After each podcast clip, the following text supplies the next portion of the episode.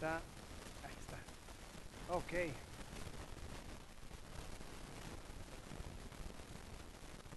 Privilegio poder cantar, poder reconocer la grandeza, el poder de Dios. Creo que el tema que hemos estado tocando ha sido uno donde tenemos la oportunidad de ver el poder de Dios también obrar, obrar en nuestras vidas, obrar de manera transformacional. Creo que a veces es muy fácil o es más fácil creer en un Dios que es poderoso para crear el universo, poderoso para levantar a Cristo de entre los muertos, poderoso para hacer un montón de cosas grandes. Eso no nos cuesta tanto como creer en un Dios que es poderoso para crear esa transformación en ti y en mí. Eso cuesta un poco más. Cuesta creer de que Dios es poderoso cambiarte a ti, porque a mí me conviene ya tacharte como una persona sin esperanza, porque así puedo ser severo contigo. Cuesta ver a Dios como un, como un Dios poderoso que me puede transformar a ti, a mí, porque eso significa que no estoy estancado en mi identidad. Yo puedo ser una persona que sigue apuntando a parecerse a Cristo. Nuestra meta es lo que, lo que decimos o lo que encontramos en Romanos capítulo 8, versículo 29, cuando habla acerca de ser conformados a la imagen de su Hijo, el que antes conoció, también nos predestinó, eh, puso un destino a nosotros. Y ese destino es ser transformado según la imagen de Jesucristo, para que Él sea el primogénito entre muchos hermanos. Hasta ahora hemos estado hablando acerca del problema del dolor del corazón, hemos hablado de los asuntos pendientes, del pecado que habita en mí, hemos hablado acerca de la adicción del pecado, vimos también la decisión de sanar cuando Jesús invita a el paralítico, es decir, ¿quieres sanar? Vimos que es una decisión y de la necesidad de encontrar gracia y misericordia. La semana pasada hablamos acerca de que gracia es poder para ser transformado. Gracia es aquella cosa que Dios da para que se dé ese cambio transformacional, ya no un cambio reformacional, una reforma en mí, sino una transformación. Pero esto no se puede hacer solo. Esto no sucede aislado de la iglesia y la comunidad de la iglesia. Entonces la pregunta queda, ¿qué papel juega la iglesia local en mi camino hacia la transformación y ser conformado a la imagen de Cristo. ¿De qué manera la iglesia tiene o juega ese papel? Ahora, la verdad es que podríamos estar aquí hablando por horas acerca de las historias de terror en iglesias que quizás no, no tienen el enfoque correcto de pastores que solo quieren robar y aprovecharse de la gente, de comunidades tóxicas. Podríamos hasta hablar acerca de cosas que hemos vivido en esta misma iglesia local, a manos de personas inmaduras y personas que, en ese encuentro han lastimado a otros. Pero si vamos a suponer de que es la iglesia local es una iglesia relativamente saludable, enseña la Biblia, y quieren caminar juntos hacia ese camino transformacional. ¿Dónde cabe la iglesia local en ese proceso? Si estás tomando notas, quiero que notes esto. La comunidad de la iglesia local es el lugar creado por Dios para ver gracia, para recibir gracia y para extender gracia. La comunidad de la iglesia local es el lugar creado por Dios para ver gracia, para recibir gracia y para extender gracia. Vamos a ser sinceros. Tú no me necesitas.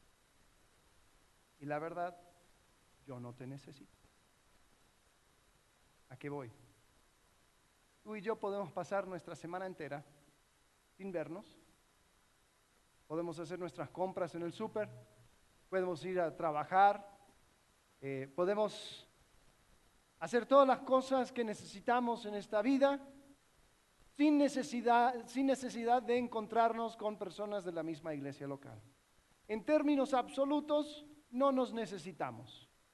No estamos viviendo en una cultura parecida al de Roma en el primer siglo o a la de Corea del Norte, por ejemplo, en el siglo actual, donde si uno realmente se declara como cristiano, es un acto en contra del gobierno o en contra de la comunidad o del país y sus vidas corren riesgo.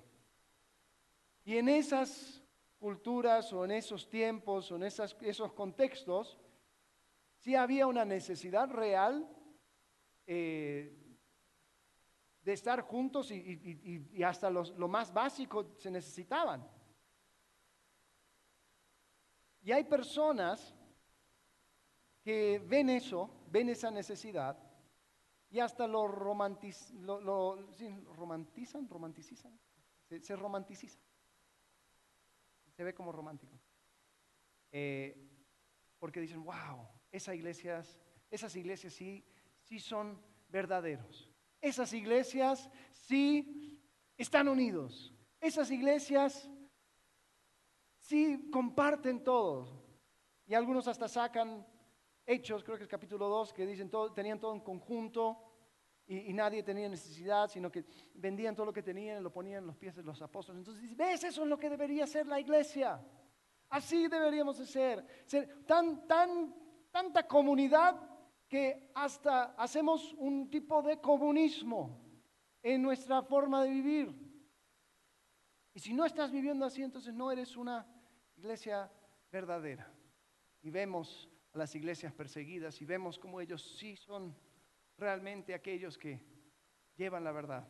Ahora, mi pregunta es, si, si hicieras una encuesta en esas iglesias de Corea del Norte y le preguntaras, ¿quisieras cambiar de lugar para estar en una iglesia local en México?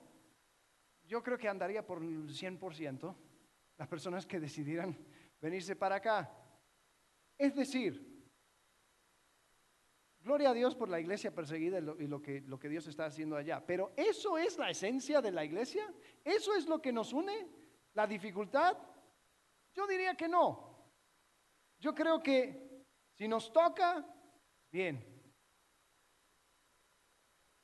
Pero nosotros vivimos en una cultura donde tú y yo podemos tranquilamente expresar nuestra fe, donde tú y yo podemos hasta ponernos a pelear en, en- redes sociales acerca de cuestiones doctrinales y no, no, hay, no hay miedo a, a que nos, a que nos vengan con consecuencias. Hasta podemos cambiar de iglesia si quisiéramos y, y no, no pasa nada. Entonces, ¿para qué nos necesitamos? ¿Para qué estamos juntos? ¿Sabes? Estamos juntos y nos necesitamos porque necesitamos gracia para este proceso de transformación. Y vamos a tener que estar en un lugar que nos pueda ayudar a reconocer esa gracia. Tenemos que estar en un contexto donde la gracia es, es algo que se normaliza. Ahora paréntesis, voy a estar usando esta palabra gracia mucho.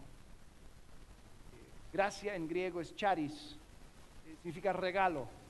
Cuando tú ves eh, la palabra caridad, por ejemplo, viene de esa, palabra charis, regalo, don, gracia, es, son sinónimos.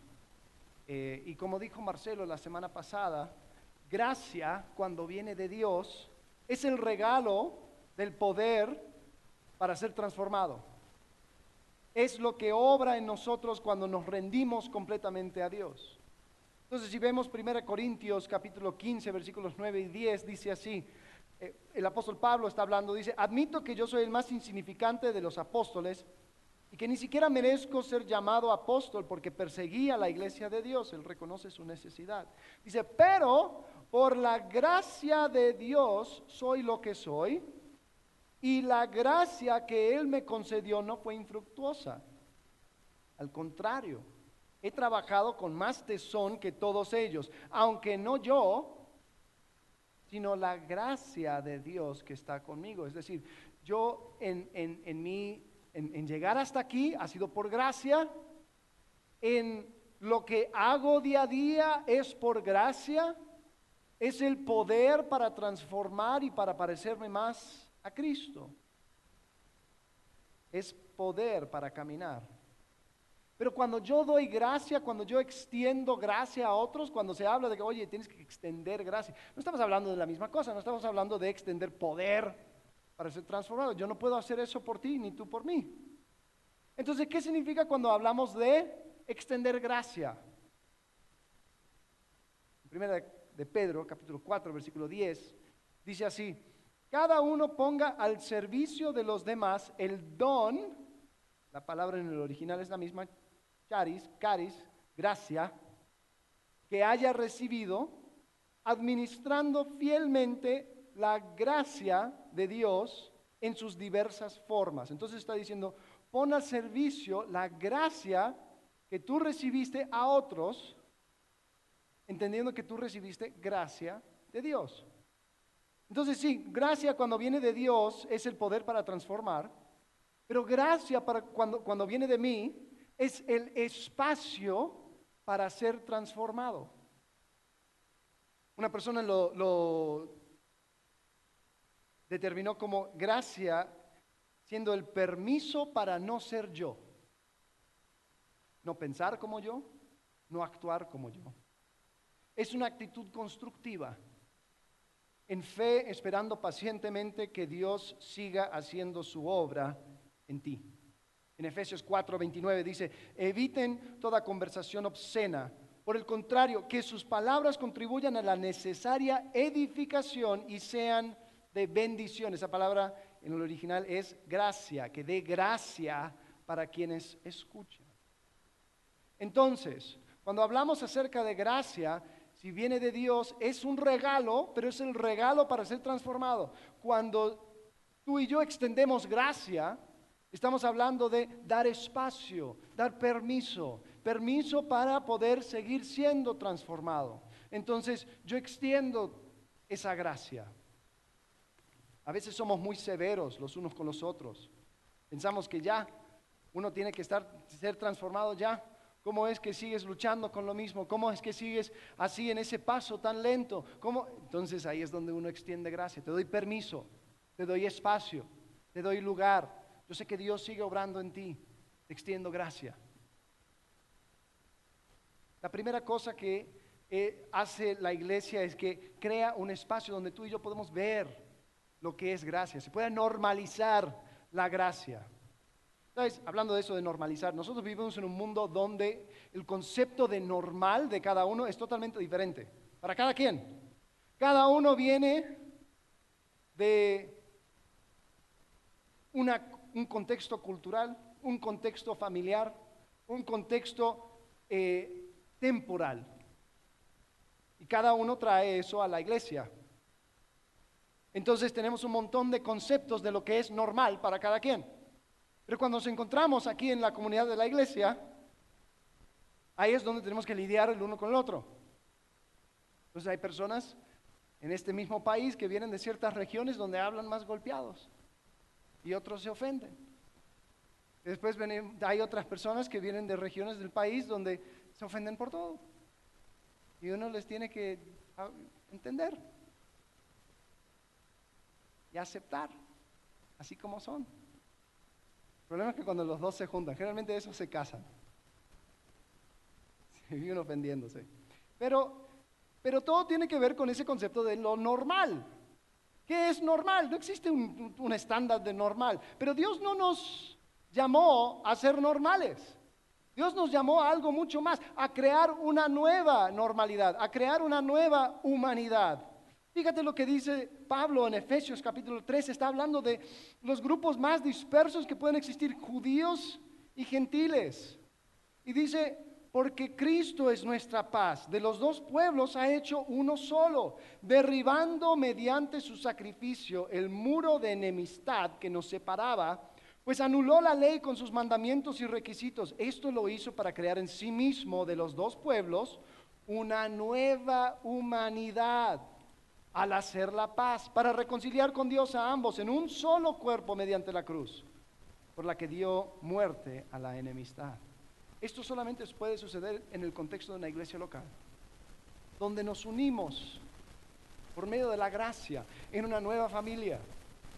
Aquí es donde tenemos la oportunidad de mostrar de que somos seguidores de Cristo. Donde podemos mostrar de que somos una nueva familia.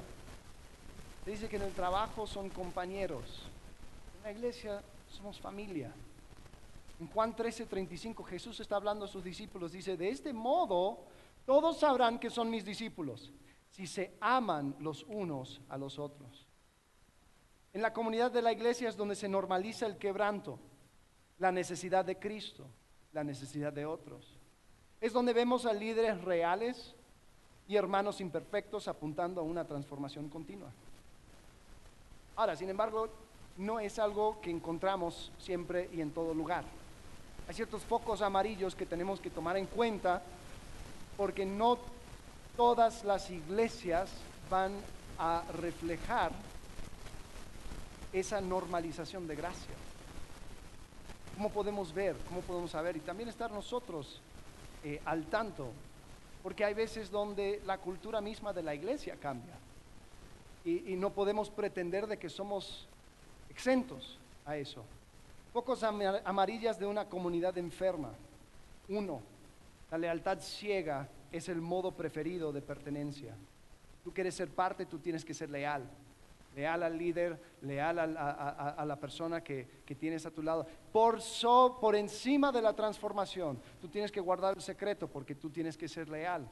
Yo escuché de una iglesia, una mega iglesia, donde el pastor tiene su lista de lealtad. Entonces, si eres leal, entonces subes un peldaño. Si eres, pero si, traicionas la lealtad del, pastor, entonces ahí bajas y ya no vas a tener tantos privilegios, ya no vas a tener tanto acceso. Cuando la lealtad ciega es el modo preferido de pertenencia, ahí tenemos un problema. Cuando el control es el modo preferido de liderazgo, donde lo que se tiene que hacer es entremeterse en cada aspecto de tu vida y decidir por ti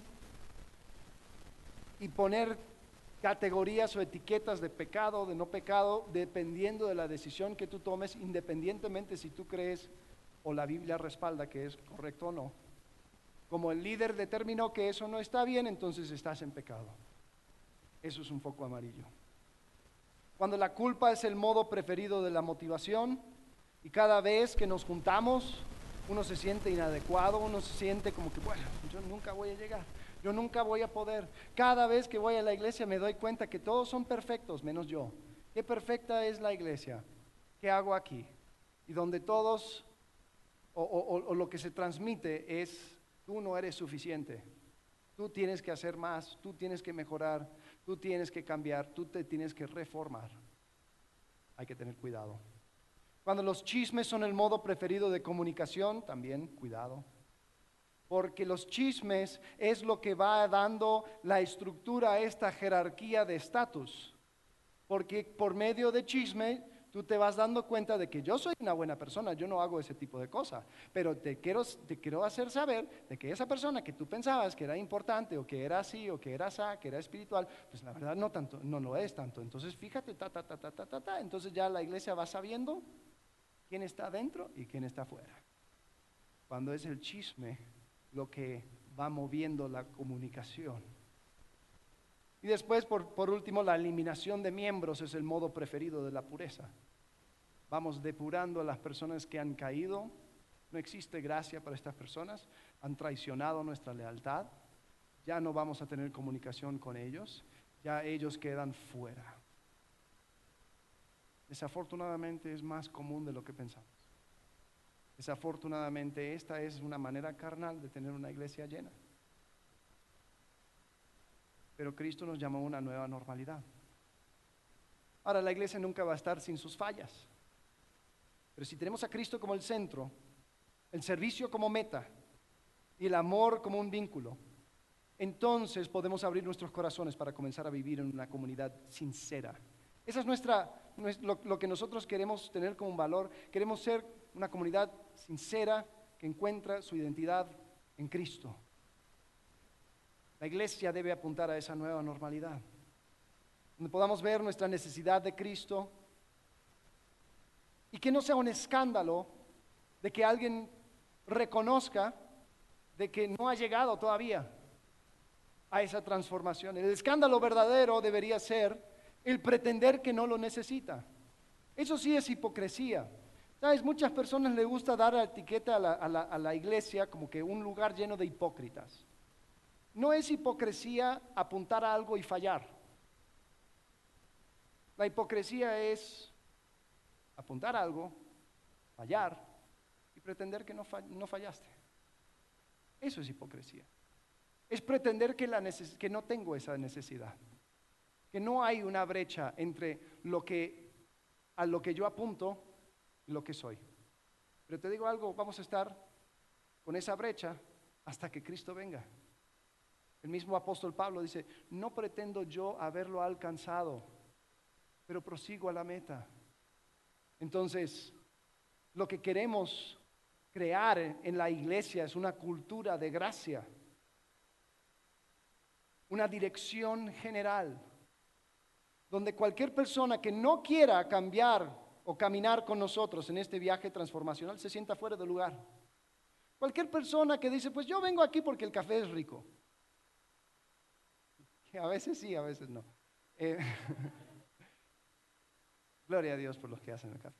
Eh, si una persona llega a la iglesia por cualquier otra razón que caminar juntos, ser parecido más a Cristo, es mi deseo que se sienta algo fuera del lugar. Ay, exclusivista eres. Ahora, no estoy diciendo que, que nadie entre. No estoy diciendo que nadie entre con, conceptos eh, errados, pero yo quiero que esto sea el mensaje. Ven, tal como eres, pero te amamos lo suficiente para, para animarte a no quedarte así. Ven tal como eres. Pero ya cuando has encontrado lo que significa esta nueva vida en Cristo, quiero que camines con nosotros. Y quiero animarte a que comiences a caminar. Un mercadólogo famoso resumió la creación de cultura así. Personas como nosotros hacemos cosas así. Personas como nosotros hacemos cosas así. Dices, cuando tú puedes crear esa idea y la gente ya empieza a pensar en esos términos, has creado cultura. Y cultura va a estar por encima de estrategia en cualquier momento. Entonces, si nosotros, personas como nosotros, decimos personas que son parte de esta iglesia local, hacemos cosas así, y las cosas así es, reconocemos nuestra necesidad de gracia y misericordia, compartimos nuestras luchas, sabiendo que Dios va a terminar la buena obra en mí, animamos a otros a seguir el camino y no desistir porque hay, hay una meta, no hay meta más importante, bueno, entonces hemos logrado una cultura donde la gracia se puede ver desde adentro y desde afuera. Y la iglesia local es el lugar donde se puede ver esa actividad de gracia, esa dinámica de gracia. Todos llegando con su, con su normalidad, creando una nueva normalidad, creando una nueva humanidad en Cristo. Esa es la primera cosa. La segunda cosa tiene que ver con recibir gracia. Ver gracia en la cultura es una cosa. Si quiero ser parte de esta comunidad transformacional, tengo que decidir ser parte.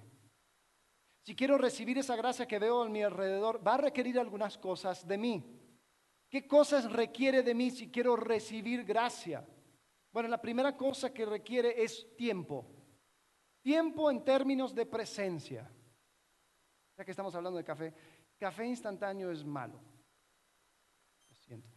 Pero comunidad instantánea no existe. comunidad instantánea no existe.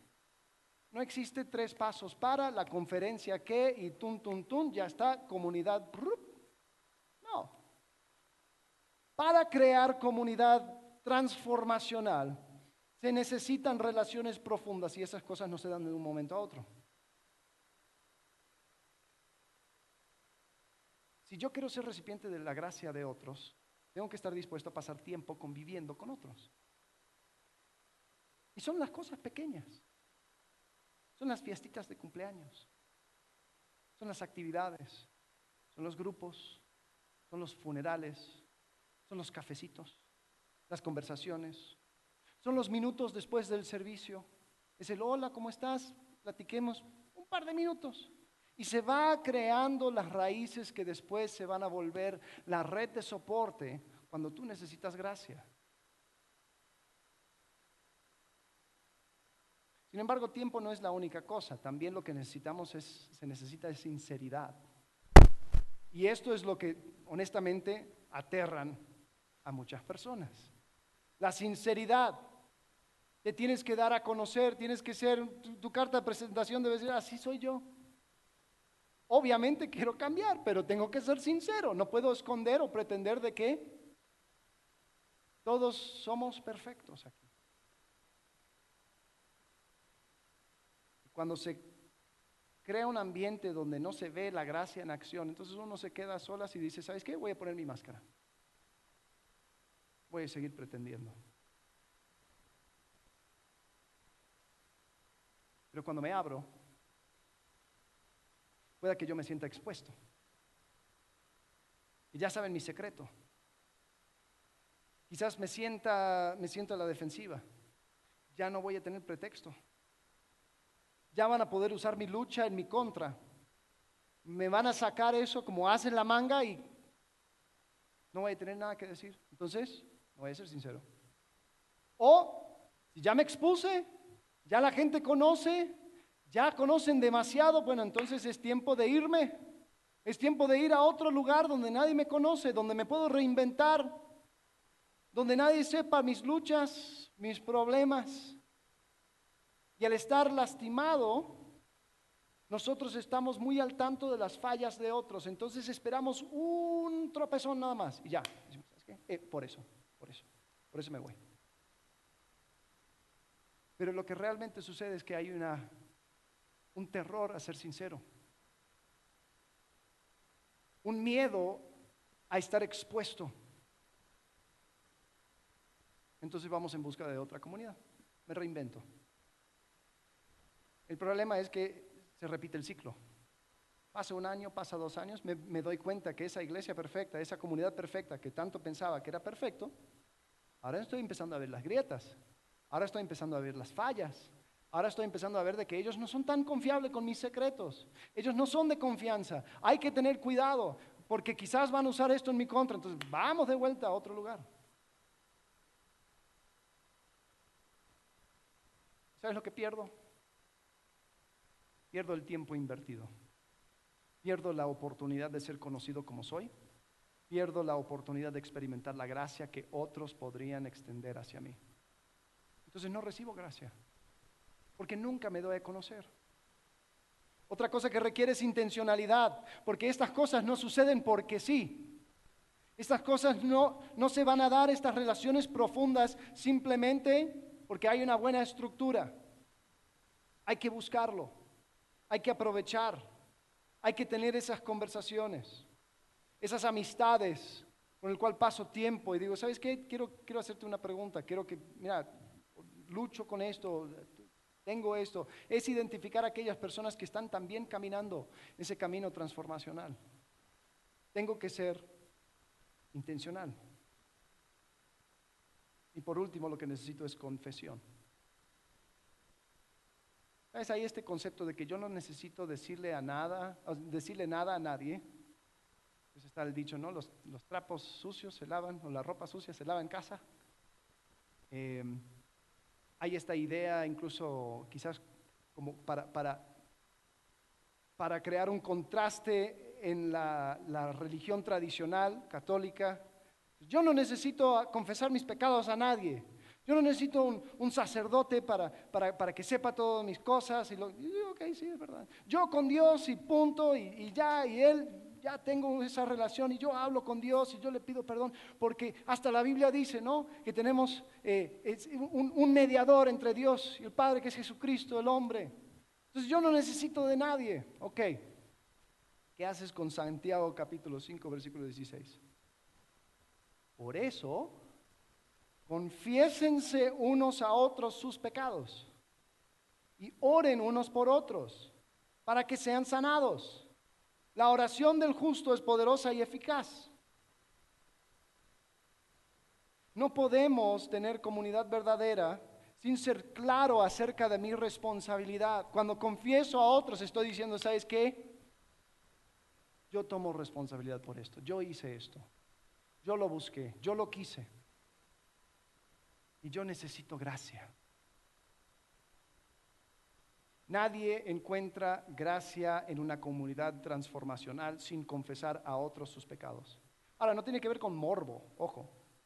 Es reconocer ante otros que lo que hiciste fue pecado. Y la responsabilidad cae totalmente sobre ti y, que necesitas gracia para ser levantado. Yo me he dado cuenta en mi propia vida que se alivianan las luchas que yo tengo cuando lo comparto, lo confieso con otra persona. Han habido momentos en mi vida donde quizás he permitido que mis ojos se fueran y vieran más de lo que deberían ver. Y al notar que se empezó a volver un hábito en mí, decía, esto no puede continuar. Con toda la vergüenza del mundo, buscar un amigo de confianza, decir, amigo, no sé de dónde vino, no sé por qué, pero está sucediendo esto. Y me, da pena decirlo, pero yo sé que si me lo guardo, si me lo quedo yo con Dios, esto nunca va a cambiar.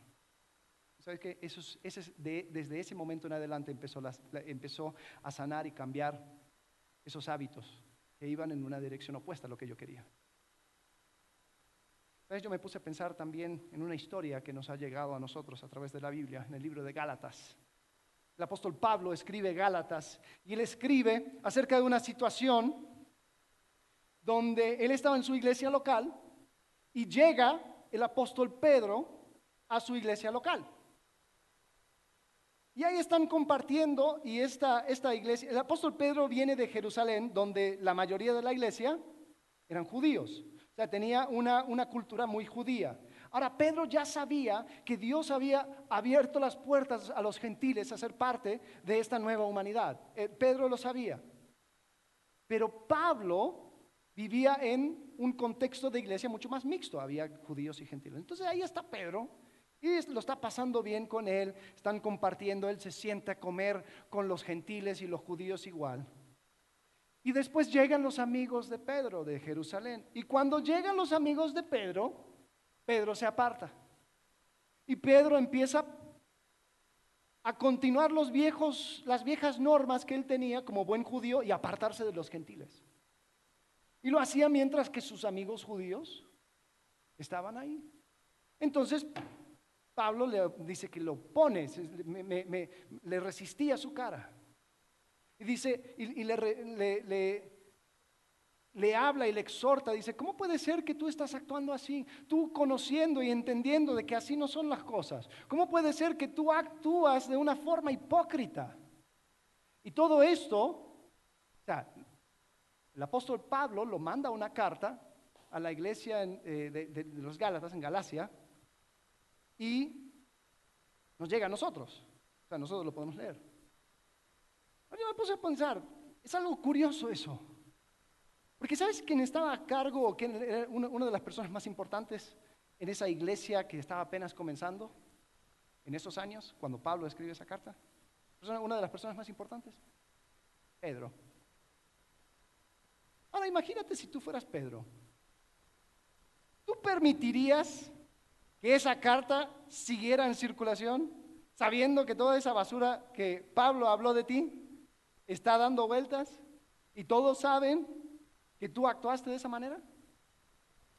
No sé, yo creo que a mí me costaría. Yo diría, ¿sabes qué? Censuren esa carta, No quiero que llegue a su destino final, destruyen cualquier copia y si alguien lo lee está en contra de lo que Dios está haciendo en la iglesia. Pero Pedro, Pedro no hizo eso. Es más, una de las cosas que dan más peso a los escritos de Pablo es la epístola o la carta que escribió Pedro a las iglesias. Y él habla acerca de los escritos de Pablo y pone a los escritos de Pablo en la misma altura que, el resto de la escritura. Dice, los escritos de Pablo son palabra de Dios. Y sí, aún la historia donde yo termino mal. ¿Qué cosa? Recibir gracia es reconocer que yo necesito gracia. Recibir gracia es ser sincero, ser intencional, ser abierto, pasar tiempo, confesar. No hay otra manera de ser sano. Hablamos de ver gracia, hablamos de recibir gracia. La última cosa es extender gracia. La iglesia local algo creado por Dios para que el mundo vea gracia, para que tú y yo veamos gracia, para que podamos recibir gracia y para que podamos extender gracia. Ok. En esta comunidad transformacional que es la iglesia local, también tenemos la oportunidad de mostrar gracia a otros, a extender lo que Dios me ha dado. Y como dijimos, Gracia, cuando nosotros lo extendemos, es el espacio para ser transformado. Es el permiso para que no seas como yo. Para que no seamos clones, para que tú no seas mi clon y pienses igual y actúes igual y todo lo demás. Es ese, ese espacio. Hey, Dios está haciendo una obra en ti, yo sé que lo va a completar. Quizás tú estás a unos pasos más atrás, pero te voy a extender gracia. Estamos, seguimos caminando juntos. Ahora, hay mucho del cual podemos hablar, pero quiero enfocarme en una sola cosa. Un solo aspecto de poder extender gracia y tiene que ver con esto, con, tener una actitud generosa. escuchen bien, actitud generosa.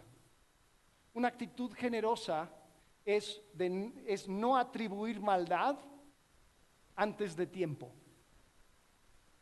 En una comunidad muy diversa, los malentendidos abundan.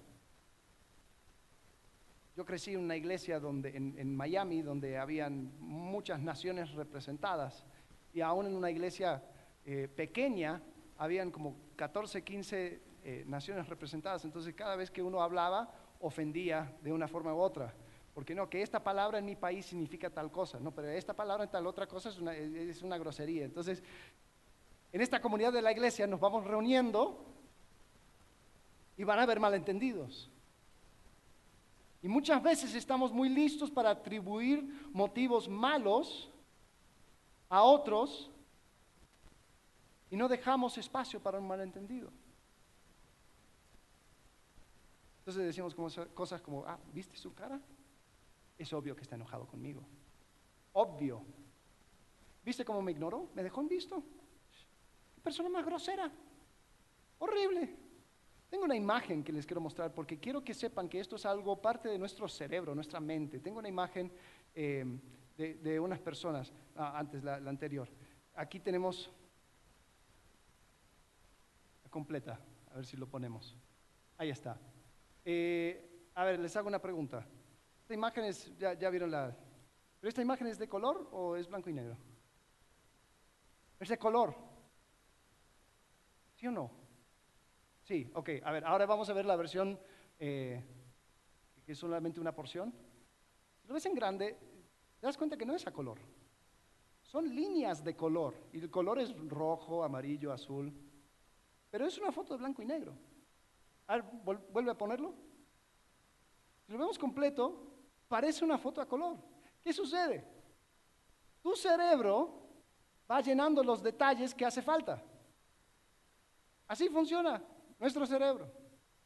Y así funciona en nuestras interacciones sociales. Porque yo no sé lo que tú estabas pensando, pero yo concluyo, ah, no, pues Me estaba mandando un mensaje y justo aparecieron los tres puntitos y después desaparecieron. Después volvieron a aparecer y después desaparecieron de vuelta. Y después me dijo, dijo una cosa nada que ver. Es obvio que está inventando. ¿Qué sabes? Quizás estaba manejando. Entonces, para poder extender gracia a otros, una de las cosas que debemos hacer es, tener una actitud generosa. Esto lo aprendí de mi mamá. Mi mamá es una mujer un poco extremista en cuanto a esto, pero lo pude ver y lo apreciaba. Eh, sucedía que cuando nosotros estábamos en la carretera y ella estaba manejando, y venía uno de esos locos, ya sabes, que, lo ves en el, retrovisor y ya andan con las luces en altas y con el direccional. no tienes chance de moverte a otro lado y ahí te, te pasa. Y uno tiene un montón de cosas floreadas para decirle mi mamá, mi mamá decía, ah, a lo mejor está yendo por su esposa en el hospital, está por tener un bebé. Y yo, ¿qué? ¿En serio? Pero eso era su forma de decir, no voy a asumir. Porque nosotros somos muy listos para asumir cosas acerca de personas. Y en una comunidad de iglesia, una actitud generosa es extremadamente importante. Porque es el permiso viendo a otros para no ser como yo. ¿Sabes? Hay tres cosas que podríamos hacer si quiero cultivar una actitud generosa. Tres pasos, si uno quiere decirlo o verlo así. Una actitud generosa se cultiva primero asumiendo lo mínimo posible. Entonces cuando hay un roce, ¿no? ¿Quién ha escuchado ese versículo que dice, eh, como, como hierro aguza hierro, si un hombre aguza a su, a su amigo? Ah, sí, pero cuando hierro aguza hierro, ¿qué saca? Chispas. Van a haber roces, van a haber problemas, van a haber malentendidos, van a haber situaciones incómodas, porque así Dios nos va puliendo. Entonces la primera cosa cuando hay un roce es asumir un malentendido. A lo mejor la persona no quiso dar a entender lo que yo percibí. A lo mejor no venía con esa intención. Extender gracia en este caso es preguntar a la persona por una aclaración, comenzando desde la presuposición de que yo no entendí. Oye, perdón, sucedió algo dime si lo estoy interpretando mal, tú viniste, tú me hablaste, ta, yo noté, quizás estabas molesto. Em, ¿Te acuerdas? Me, podrías aclarar porque a lo mejor, a lo mejor yo, yo no lo entendí muy bien. Esa es la primera cosa. Em, asumir un malentendido. ¿Ok? Una vez que hablo y me doy cuenta que definitivamente no es un malentendido, que definitivamente sí quiso dar a entender lo que se dio a entender, de que sí me dejó en visto, de que sí me miró con una cara de enojo. el próximo paso es asumir inmadurez. Asumir inmadurez. Extender gracias sería asumir que la persona no quiere continuar con esa actitud. Oye, yo sí, estaba enojado. Estaba mal ese día. Pero te digo, yo no, no quiero seguir así, yo, yo, no, yo quiero cambiar. Pero esto me cuesta, esta es mi lucha. Esto es, eso es algo difícil. Entonces quizás lo que está pasando en, esa, en la vida de esa persona es una cierta inmadurez. Una cosa que esa persona pues está caminando y tú tienes que soportarlo. La Biblia dice, soportados los unos a los otros. Quizás en mi actitud generosa después de asumir un malentendido, no, esto no fue un malentendido. Ah, ok, a lo mejor fue inmadurez de la persona. Ahora, esto también cuesta porque muchas veces nosotros no queremos vivir o existir en una comunidad donde nosotros somos más, somos, somos más maduros que otros. Donde quizás nosotros tenemos, donde tenemos líderes que son inmaduros en algún área. Eso cuesta. Entonces vamos directamente asumiendo maldad es que mi líder de grupo, ¿viste cómo me trató? Se, asume que es líder de grupo. ¿Cómo puede ser que no? Obviamente lo hizo con.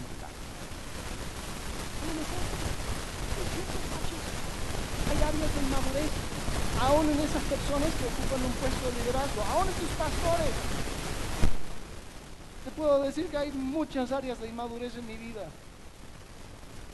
Y antes de llegar a la conclusión de que es maldad, de que hay algo malévolo, comienza por medio de un malentendido y después continúa con asumir de que fue inmadurez. ¿Y sabes cuál es la respuesta ante una, una, una, una persona inmadura? Ánimo. Ánimo. Yo sé que no quieres seguir así. Yo sé que esto te cuesta. Ánimo. Estamos caminando juntos. Estamos en este camino juntos. Dios no ha terminado contigo, no ha terminado conmigo. Eso es una actitud generosa. Ok, entonces, vamos a suponer, hay una situación. No fue un malentendido, pero tampoco fue inmadurez porque cuando le confronta a la persona, no dice, ay, no, si es que esto lo quiero cambiar. No, no, se pone testarudo, se mete en su onda y, y es claro que esto no es una cosa donde la persona quiere cambiar. Bueno, entonces la última cosa sería asumir ignorancia. Asumir que la persona sea ignorante de la vida abundante que Cristo da. Asumir que esta persona no conoce la profundidad de la gracia de Dios, ni de la libertad que Cristo da, ni del poder de Dios que puede transformar a alguien a la imagen de Cristo. Asumir que esa persona no ha gustado lo que tú has gustado y entendido acerca de quién es Jesús. No estoy diciendo que no es salvo, pero quizás hay áreas que todavía no ha visto, no ha experimentado y sigue a la defensiva, sigue con sus heridas, sigue con sus problemas, sigue pensando que puede tratarlo por medio de la reformación, sigue pensando de que la vida se trata de eso, de echarle ganas, así como vimos la, semana pasada. Asumir de que no conoce la libertad de depositar todo lo que tengo y todo lo que soy Y eso la tristeza. No crea un deseo de vengarme.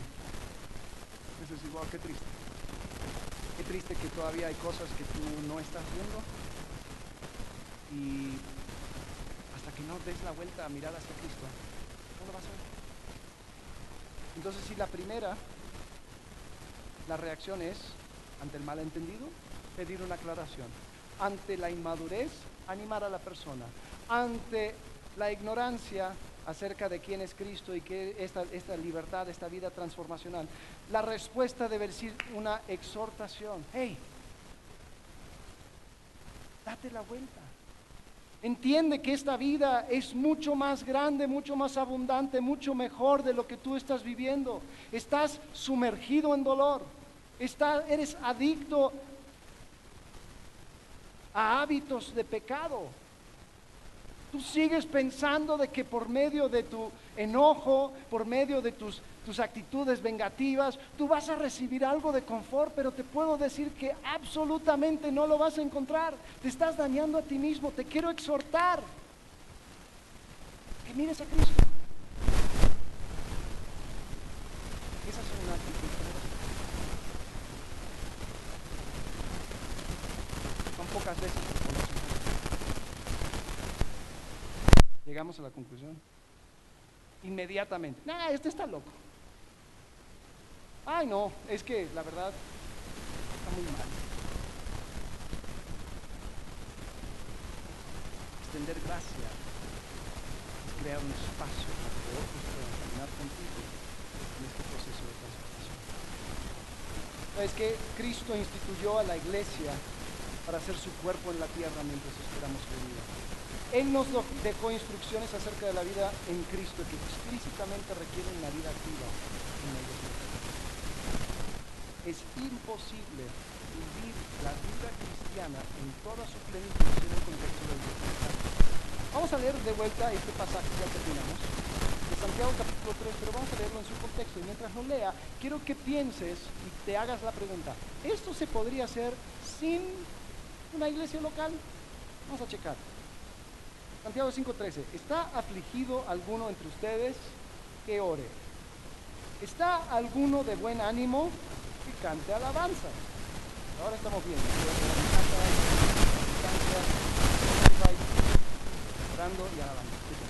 ¿Está enfermo alguno de ustedes?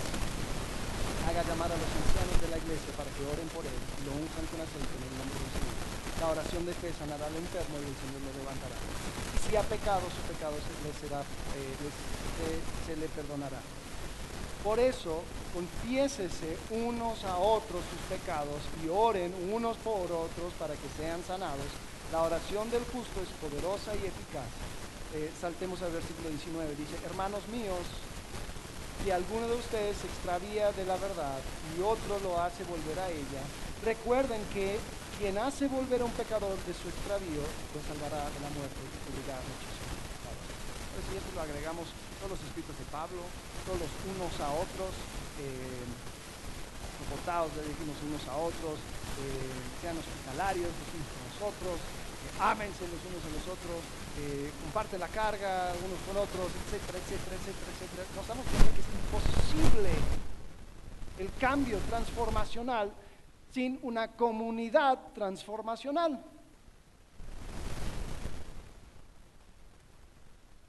La comunidad de la iglesia local es el lugar creado por Dios para ver gracia, recibir gracia y extender gracia. Sin embargo, si yo no entiendo la gracia de Dios en mi vida, si yo no creo que Dios es poderoso para cambiarme, yo no miro a las otras personas entendiendo y comprendiendo que Dios también les puede cambiar a ellos, yo no les voy a dar espacio. Yo no les voy a dar tiempo. Yo no voy a extender gracia. Yo voy a ser severo. Y yo voy a ser así de severo como yo soy conmigo mismo. Pero la iglesia es donde Dios ha escogido mostrar su presencia al mundo. Es la iglesia donde el mundo va a ver a Cristo. En una comunidad de personas imperfectas que reconocieron su necesidad de gracia y aceptaron el regalo que Cristo dio por medio de la cruz. Por medio de esta iglesia de Cristo, el cuerpo de Cristo, el mundo conoce quién es. Y una de las formas más impactantes es cuando nos amamos los unos a los otros. Vamos a orar. Padre, te pido que podamos, por medio de nuestras palabras, de nuestros actos, nuestras relaciones, Señor, mostrar de que tú viniste a hacer algo grande, algo completamente diferente. Viniste a resolver una vez y por todas el problema del pecado. Mi Señor, por medio de la cruz, venciste. Señor, nos diste, por medio de tu gracia, una salvación y una esperanza eterna.